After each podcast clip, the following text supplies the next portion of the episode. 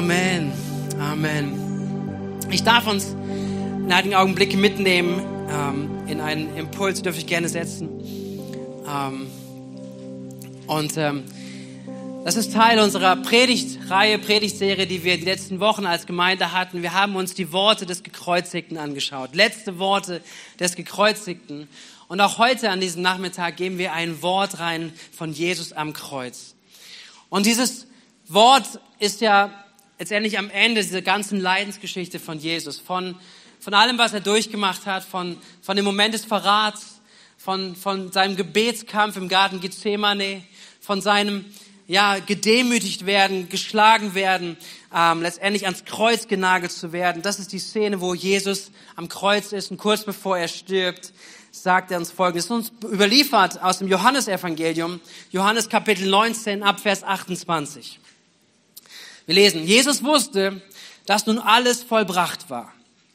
Und weil sich das, was in der Schrift vorausgesagt äh, war, bis ins Letzte erfüllen sollte, sagte er, ich habe Durst. Das bezieht sich auf einen Psalm aus dem Alten Testament, ein Wort, wo es heißt, Jesus, dass der Messias ähm, etwas zu trinken bekommen wird. Und Jesus sagte das und das ist einfach die Erfüllung dessen. Da tauchten die Soldaten einen Schwamm in ein Gefäß mit Weinessig, das dort stand, steckten ihn auf einen Ysopstängel und hielten ihn Jesus an den Mund. Nachdem er ein wenig von dem Essig genommen hatte, sagte er, es ist vollbracht. Dann neigte er den Kopf und starb. Es ist vollbracht. Etwas, was Jesus zum Ausdruck bringt am Kreuz. Etwas, bevor er stirbt. Ob er es laut gesagt hat, ob er es gerufen hat oder ob er es leise gesagt hat, wir wissen es nicht. Aber er sagt, und das ist ihm soweit auf jeden Fall bekannt, dass es in diesen Bericht hineinkommt von Johannes. Und Johannes wird beschrieben, dass er am Kreuz stand, ähm, zusammen mit Maria, der Mutter von Jesus. Und Jesus sagt, es ist vollbracht dann neigt er sein, sein Haupt und er stirbt. Und dieses Wort, was hier gebraucht wird, vollbracht, ist aus dem Griechischen und das meint oder wird benutzt, wenn ein Diener zu seinem Herrn kommt und er sagt, ich habe alles erledigt. Also er hat einen Auftrag bekommen, irgendjemand, und sagt, er geht los und hat alles erledigt, alles vollbracht. Glaube, wir können dieses Wort benutzen, wenn man ähm, eine große Prüfung hatte, eine Prüfungsarbeit und dann über Wochen und Monate sich vorbereitet hat, irgendwann fertig ist und am Ende sagt, es ist vollbracht. Es ist fertig. Ähm, das Wort wird benutzt, wenn, wenn es um Kredite gibt, geht. Nämlich, wenn die Schulden bis, bis zum letzten völlig getilgt wurden. Wird dieses Wort benutzt. Nämlich, es ist alles bezahlt. Und weißt du, wenn du schuldenfrei wirst, wenn, wenn hier Menschen sind, die vielleicht Schulden haben durch irgendwas, durch einen Hauskauf vielleicht, und so stell dir vor, die letzte Rate wird bezahlt und mit dem nächsten Moment bist du schuldenfrei.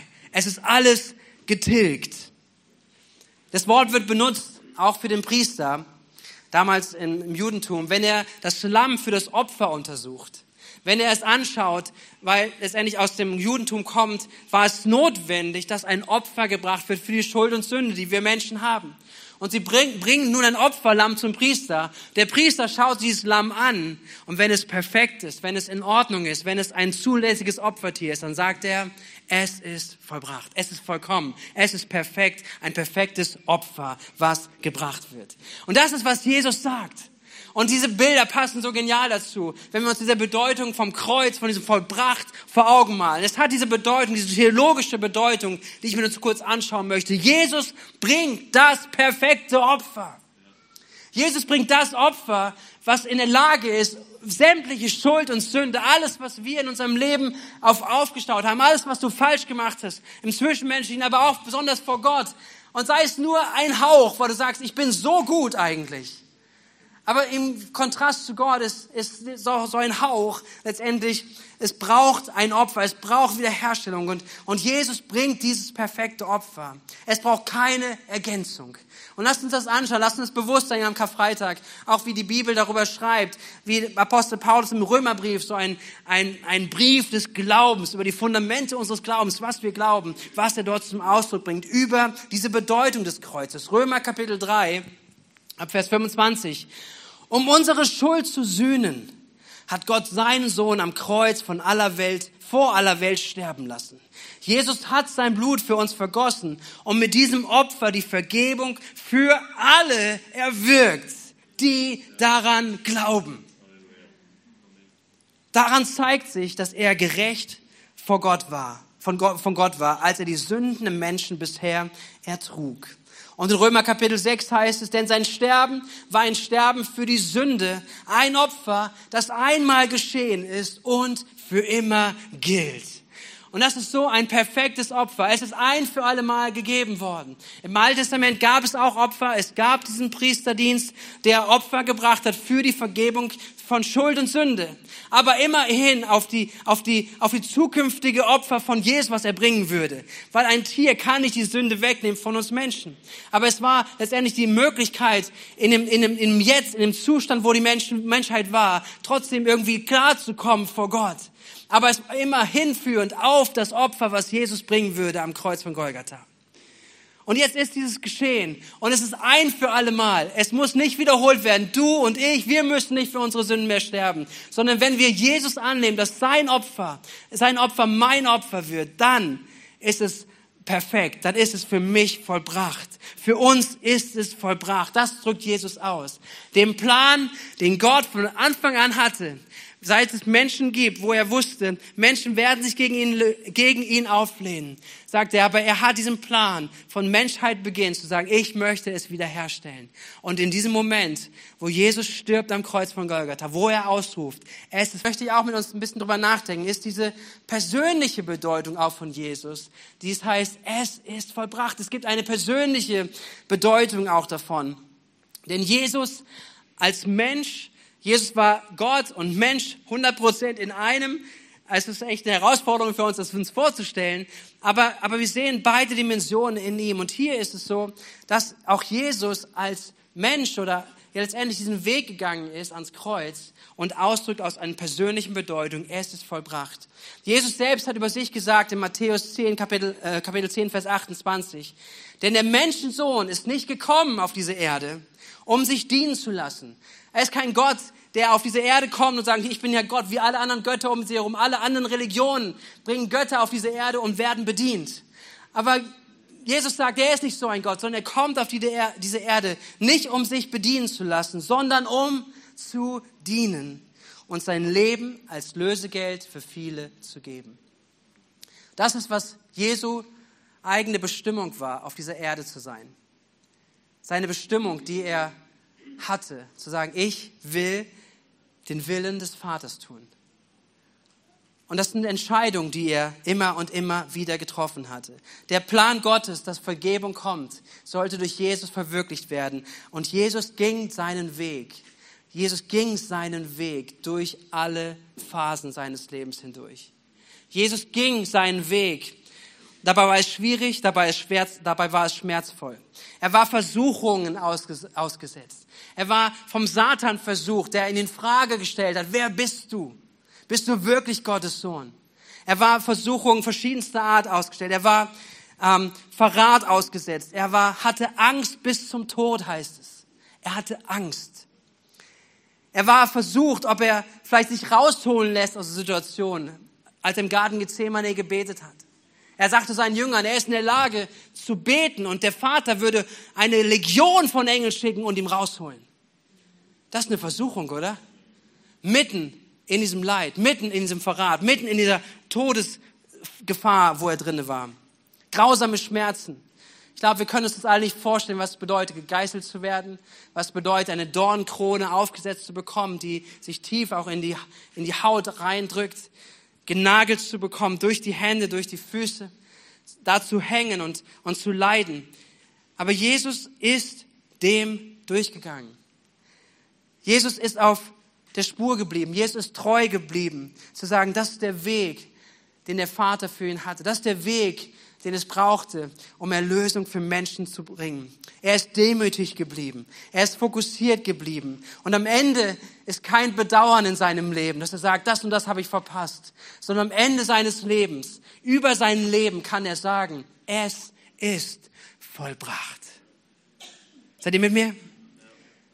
Diese beiden Dimensionen sind so wichtig. Es ist eine theologische Bedeutung. Es ist die Bedeutung, es ist vollbracht. Aber es ist auch die, der Ausdruck von Jesus, der sagt, er ist seinen Lauf gelaufen. Er ist treu geblieben. Er ist dem nachgegangen, was Gott für seinen, was der Vater im Himmel für ihn hatte. Er ist diesen Willen des Vaters nachgegangen und er kann über sein Leben sagen, es ist vollbracht. Es ist alles zum Ziel gekommen. Und wisst ihr was? Was mein Anliegen ist für heute an diesem Nachmittag, was ich glaube, was Gott sprechen möchte. Wenn wir uns das Kreuz anschauen, wenn wir die letzten Worte des Gekreuzigten anschauen, die er ausruft, es ist vollbracht, dass es auch eine Bedeutung hat für uns, in welcher Art und Weise wir unser Leben, auch ein Leben in der Nachfolge leben. Kannst du die nächste Folie mal nehmen? In welcher, welcher welcher Dimension wir unser Leben leben. Es ist vollbracht. Jesus hat alles für uns vollbracht. Diese Botschaft, diese Wahrheit, ich wünsche mir so sehr, dass du, dass jeder von euch, dass ihr die mitnimmt und dass die Grundlage deines Lebens ist, jeden Tag. Es ist vollbracht. Jesus hat es vollbracht. Meine Schuld hat keine Auswirkung mehr. Ich habe ein neues Leben in Jesus bekommen. Amen. Genauso aber auch dieselbe Gesinnung soll in unserem Leben der Nachfolge zu finden sein. Unser Leben hat Bestimmung oder soll Bestimmung haben als Nachfolger. Darf ich uns mit hineinnehmen, einen Vers, den viele von euch kennen, aber ich möchte ihn ganz bewusst nochmal in diesem Kontext lesen und dass er uns, uns begleitet, auch darüber nachzudenken, auch in diesen Tagen und besonders auch jetzt in den nächsten Augenblicken. Im Römerbrief schreibt der Apostel Paulus Kapitel 12 und er redet über das Werk von Golgatha. Und er sagt, ich habe euch vor Augen geführt, Geschwister, wie groß Gottes Erbarmen ist. Gott hatte es nicht nötig gehabt, er hätte es nicht tun müssen. Aber er wollte es, weil er Menschen liebt, weil er dich liebt, weil er mich liebt, weil er wollte, dass Versöhnung da ist. Und das ist sein Erbarmen. Und die einzige angemessene Antwort darauf ist die, dass ihr euch mit eurem ganzen Leben Gott zur Verfügung stellt und euch ihm als ein lebendiges und heiliges Opfer darbringt, an dem er Freude hat. Das ist der wahre Gottesdienst und dazu fordere ich euch auf. Es gibt eine Antwort auf das Kreuz, nicht eine Antwort, um das Kreuz zu verdienen. Hört mich richtig, okay? Das ist nicht das, das ist geschenkt. Wir leben aus der Gnade. Sagt ja Amen dazu. Hey, ist so wichtig, so wichtig, dass dieses die Grundlage ist. Es ist ein Geschenk, was er uns gegeben hat. Aber er schafft sogar einen neuen, ein neues Lebens, Fundament, eine neue Lebensausrichtung, die auf diesem Kreuzesgrundlage passiert. Und wie geschieht die in unserem Leben? Das sagt Paulus, indem wir aufgrund seiner Gnade unser Leben hingeben. Dass wir ein neues Leben leben, nicht was einfach für uns ist, was uns im Fokus hat, weiterhin und vielleicht irgendwie noch, ja, Jesus gut dazu, er soll mal, soll das mal klären, ich komme jetzt in den Himmel und das ist irgendwie safe, das ist mein Ding, sondern die angemessene Erklärung, sagt Paulus, auf dieses, was Gott ist, was er getan hat, was er bewiesen hat, ist, dass wir sagen, Jesus, mein Leben gehört dir. Mein ganzes Leben gebe ich dir hin. Gott, mein ganzes Leben möchte ich so leben, Jesus, wie du gelebt hast. Ich gehöre dir, weil ich weiß, du hast das Beste für mich im Sinn. Die beste Antwort, die angemessene Antwort ist das, was der Apostel Paulus sagt, ist, dass wir unser ganzes Leben Gott zur Verfügung stellen. Ein heiliges, lebendiges Opfer, was unser Gottesdienst sein soll. Wir haben hier auch eine Versammlung. Wir nehmen uns Zeit dafür, Gott im Mittelpunkt zu stellen. Aber ein Gottesdienst, ein Gottesdienst, ein lebendiger Gottesdienst ist ein Leben jeden Tag. Amen. Ein Leben jeden Tag in der Verantwortung, in dem Verständnis, in der Hingabe. Mein Leben gehört nicht mir selbst sondern Jesus, ich lebe mein Leben für dich. Und ich möchte, dass das, was du für mich hast, dass es durchkommt. Was ist denn, was Gott möchte? Was möchte Gott ähm, im Leben von Nachfolgern bewirken? Es gibt viel, viel mehr, aber zwei Punkte. Er möchte, dass wir mehr werden wie Jesus. Wenn wir sagen, Jesus, ich gebe mein Leben dir hin, aufgrund das, was du für mich getan hast, wird Gott anfangen, durch seinen Heiligen Geist, uns zu verändern in sein Bild. Das ist ein Prozess, den er starten möchte, den er starten wird. Dass du merkst, mein Herz verändert sich, weil es, weil es einfach geprägt wird von der Gnade, von dem, von göttlichem Leben. Amen. Von seiner Fülle, von seiner Kraft. Es verändert mein Denken, es verändert meine Haltung. Es verändert etwas von innen nach außen auf der Grundlage des Kreuzes, auf Grundlage der Vergebung, ein neues Leben. Und das führt mich immer mehr dahin zu werden wie Jesus. Ein Leben zu leben wie Jesus. Es bedeutet Heiligung. Es bedeutet Abstand nehmen von Dingen, die Jesus nicht tun würde. Es bedeutet, neue Entscheidungen in unserem Leben einzubauen. Es bedeutet, ein Leben der Liebe zu leben. Menschen zu lieben, wo du natürlicherweise nicht in der Lage wärst, Menschen zu lieben. Aber durch das Wirken Gottes verändert er unser Leben. Er verändert unser Herz, dass wir eine Fähigkeit bekommen zu lieben. Er verändert unser Herz, dass wir anfangen zu dienen, nach unserer Bestimmung zu fragen, Gott, wie hast du mich gemacht? Wie hast du mich erdacht? Was hast du hineingelegt an Persönlichkeit, an, an Begabung? Wie kann ich es dir zur Verfügung stellen, dass du es gebrauchen kannst? Letztendlich, wo auch immer ich bin, dass du groß gemacht wirst, dass ich dir dienen kann, in deiner Hand zu sein. Und das Zweite ist auch, dass er spezifische Werke hat, die wir tun dürfen und tun sollen es ist, wir glauben daran, dass Gott spricht. Wir glauben daran, dass Gott durch seinen Heiligen Geist Dinge bewirkt, Berufungen ausspricht, Impulse gibt. Vielleicht sehr spezifisch spricht über deinen Beruf, spezifisch spricht über Dinge zu tun. Und da sind wir immer wieder dran, dass Gott uns gebrauchen möchte, dass Gott möchte, jeden einzelnen von uns. Es fängt nicht, das sind nicht Pastoren, die den Unterschied machen. Amen. Ich hoffe, dass sie einen Unterschied machen, aber es sind nicht die einzigen, sondern jeder von uns der das Kreuz in seinem Leben angenommen hat und die Botschaft vom Kreuz in seinem Leben angenommen hat, ist in der gleichen Bestimmung, in der gleichen Berufung. Jeder von uns zu sagen, hey Gott, mach mich zu Jesus. Veränder mich, veränder mich von innen nach außen und lass mich die vorbereiteten Werke sehen und tun, die er vorbereitet hat zu tun. Und diese Gesinnung, diese Gesinnung, darum geht es heute nochmal bewusst zu sagen, wenn das Gottes Absicht ist, dann hat es was auch mit uns zu tun. Nämlich Paulus sagt es, gebt euer Leben hin. Es ist nicht was automatisch einfach passiert. Es ist etwas, was der Geist Gottes hervorbringt, aber es ist etwas auch, wo wir unser Ja zu geben müssen. Zu sagen, ja, ich möchte. Ich möchte mein Leben dir hingeben und ich erlaube dir, Gott, tu, was auch immer du tun möchtest mit meinem Leben. Tue, was auch immer du tun möchtest mit meinem Leben. So wie Jesus gesagt hat, nicht mein Wille geschehe, sondern dein Wille geschehe. Und Jesus ist sein Vorbild. Jesus sagt an seinem Ende seines Lebens, er sagt, es ist vollbracht. Und das ist meine Überzeugung, die ich euch zurufen möchte, die, die ich glaube, dass Gott sie uns zusprechen möchte. Über unserem Leben, am Ende unseres Lebens, wenn wir aushauchen, sollen wir über unser Leben sagen, es ist vollbracht. Wir sind den Lauf gelaufen.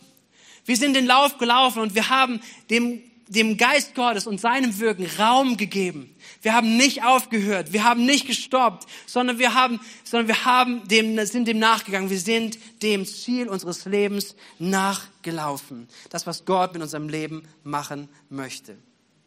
Ich glaube, dass manche von uns, die vielleicht auch hier sind, dass wir zugelassen haben, dass Dinge liegen bleiben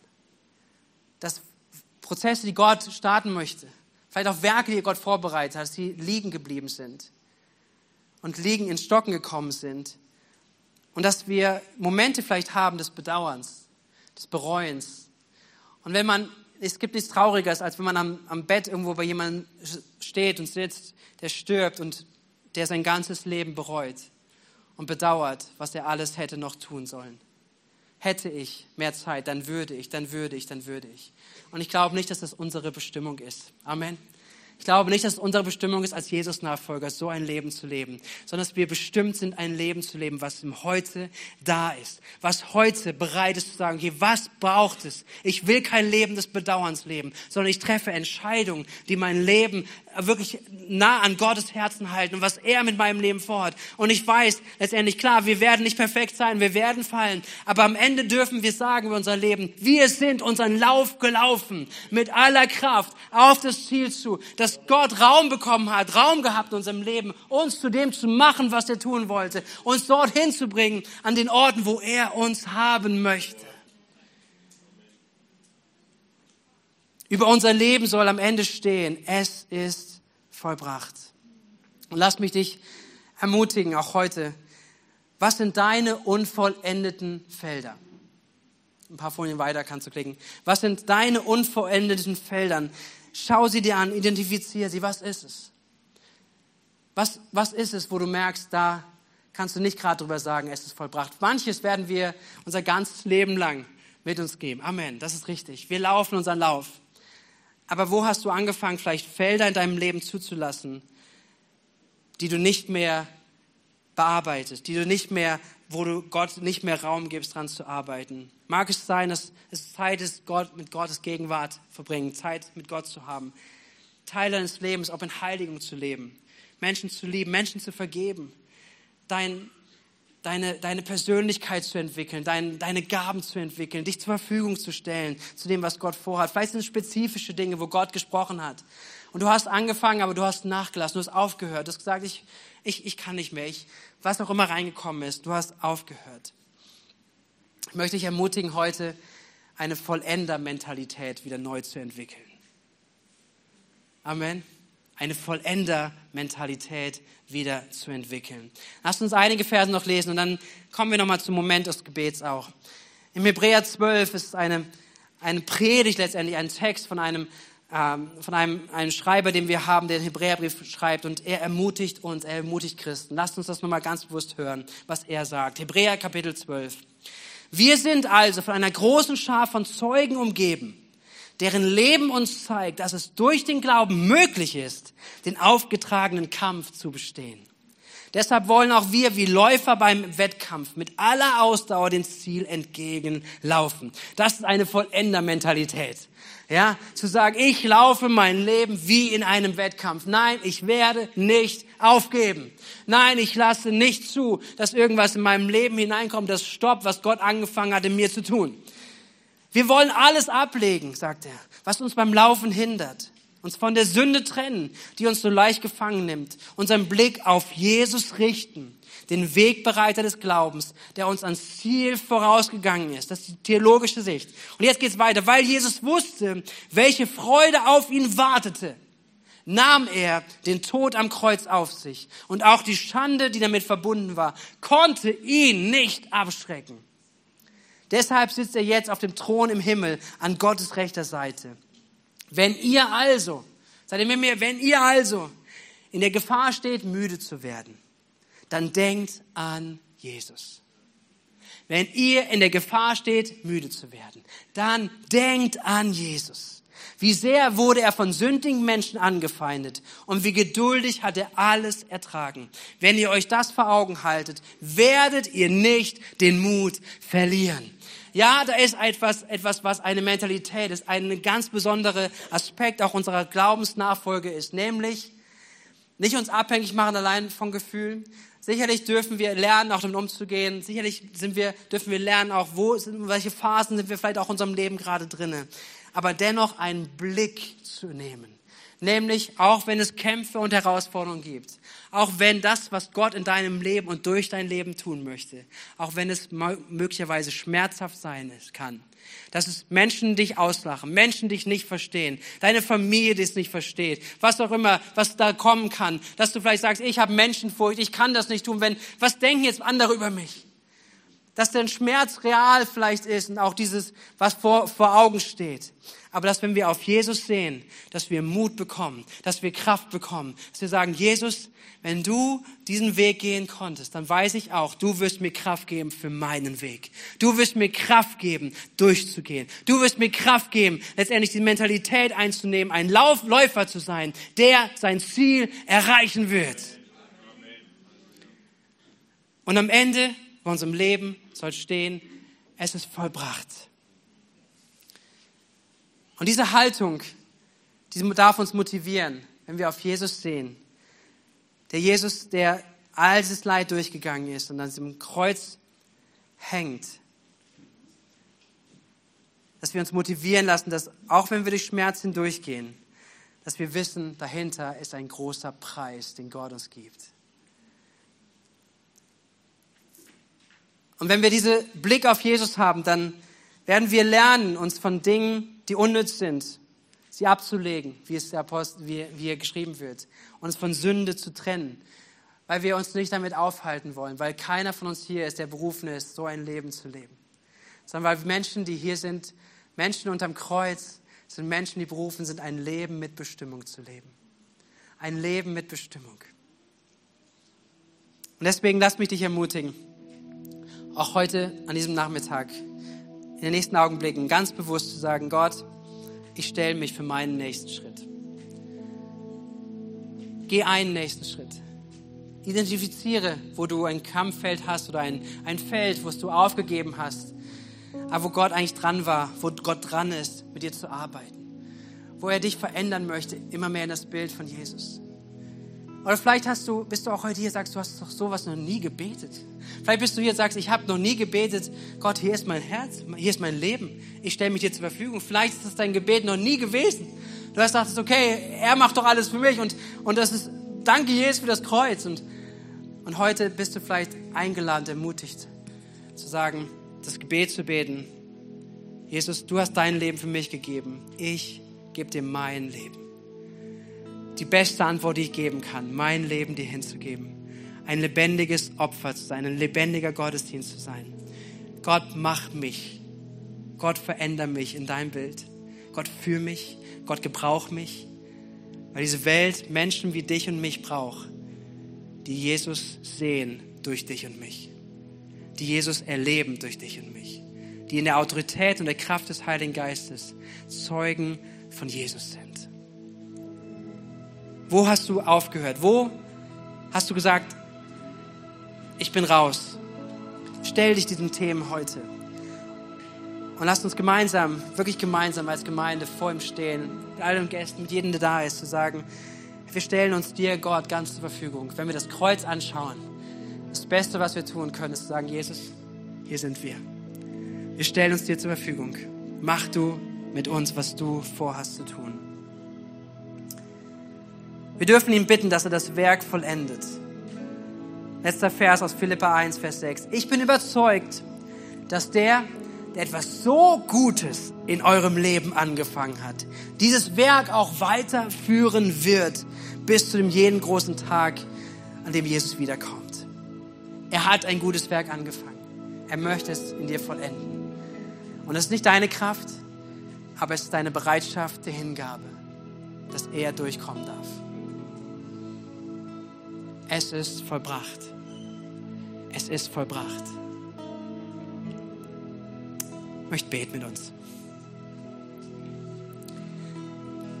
Jesus, so sehr bitte ich heute Abend darum, dass dieses Es ist vollbracht wirklich eine geistliche Grundlage für unser Leben ist.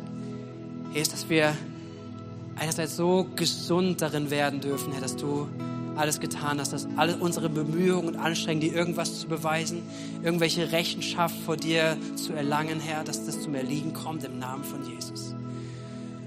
Und dass wir einatmen dürfen, wirklich deine Barmherzigkeit, deine Gnade, deine Güte, deine Liebe, die sich damit offenbart, deine Gnade. Herr, und das weitere Gebet ist, dass dieses etwas in uns hervorbringt, einen Mut, eine Glaubenshaltung, eine Glaubensbekenntnis, einen Ausdruck, eine Gesinnung. Zu sagen, Herr, hier sind wir. Wir geben uns dir zur Verfügung, Herr. Wir stellen uns dir zur Verfügung. Tu mit uns, was du vorhast zu tun. Wir geben uns ganz bewusst in deine Hand. Wir möchten, dass du uns veränderst. Wir möchten, dass über unserem Leben am Ende ein, ein, ein, etwas steht, dass wir am Ende sagen können, Gott, es ist, es ist vollbracht, das, was du vorhattest, mit uns zu tun, mit unserem Leben, Herr, mit unserem Wesen, mit dem, was du spezifisch für Menschen hast, es ist vollbracht. Herr, wir wollen Männer und Frauen des Glaubens sein. Herr, die, die wie Jesus das Vorbild nehmen, zu sagen, sende du uns. Lass uns ein Leben in der Sendung leben, Herr. Dass wir uns dessen bewusst sind, dass du dran bist, dass dein Geist dieses Werk in uns weiterführen möchte, das gute Werk, was er angefangen hat. Und wir tun Buße darüber, Herr, da wo wir aufgehört haben. Und wir geben uns dir neu hin. In Jesu Namen. Darf ich uns einladen, dass wir nochmal gemeinsam aufstehen und dieses nächste Lied wie ein Gebet singen. Ein Gebet, wo wir Jesus in den Mittelpunkt nehmen, ihn anschauen. Und wenn du merkst innerlich, hey, heute ist der Moment, vielleicht zum ersten Mal dieses Gebet zu beten, Gott, ich gebe mich dir hin. Vielleicht ist es aber auch etwas, was du erneuern darfst und erneuern solltest, weil du merkst, hey, es ist so wichtig, auch diese, vielleicht diese Momente wieder aufzunehmen, da wo du, da wo du Gott abgehalten hast, weiter an deinem Leben zu wirken. Dass du sagst, aber heute, an deinem Kreuz, Gott, darf ich sagen, komm und mach mich, wirke durch mich. Letztendlich, weil wir am Ende unseres Lebens sagen wollen, es ist vollbracht. Komm, nimm diese Augenblicke in diesem nächsten.